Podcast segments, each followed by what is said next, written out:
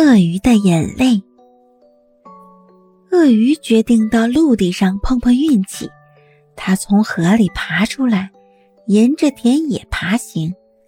它一直往前爬，不停地爬着。当它进入沙漠的时候，见到的是无边无际的沙海，连小树和小灌木都不生长。这时，烈日当空。沙粒滚烫，鳄鱼已经爬得精疲力竭，再也无法爬行了。它躺倒了，直喘气，考虑着如何脱离险境。忽然，他发现，在不远的地方有一个青年小伙子。啊，我得救了！鳄鱼想。并高声喊：“朋友，请你到我这儿来。”年轻人听到喊声，就顺从的走了过来。朋友，我看你一定是个英雄。鳄鱼装出一副亲切的样子说：“你的双腿就像棕树的树干一样坚定有力。你瞧瞧。”我是多么苍老啊！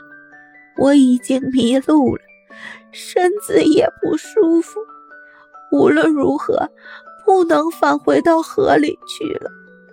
对于你来说，把我带到河边去，是一件多么轻而易举的小事啊！你行行好，帮帮忙吧，我要奖赏你，将永远感谢你。说着说着，挤下了几滴眼泪。小伙子想：如果我能得到一些钱，就可以买上一把米。那就让我把它带到河里去吧。他将鳄鱼扶起来，背在背上，上路了。青年人好不容易将鳄鱼送到河边，放在河岸上。鳄鱼。又从眼里挤出几滴泪水。你看看，你的关心使我大为感动。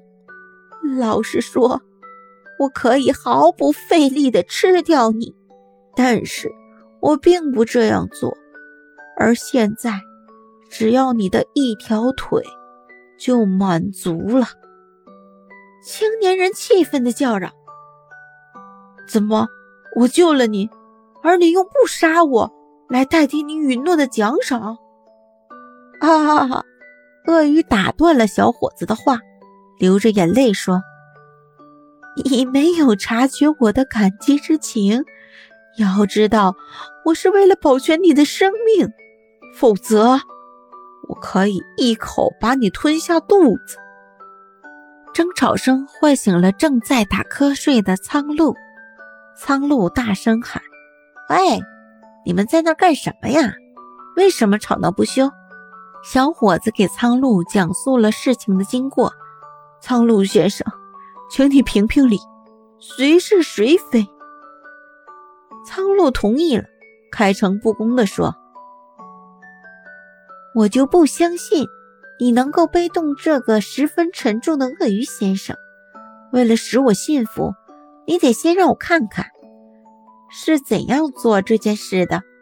你把鳄鱼先生背起来，去到原来的地方。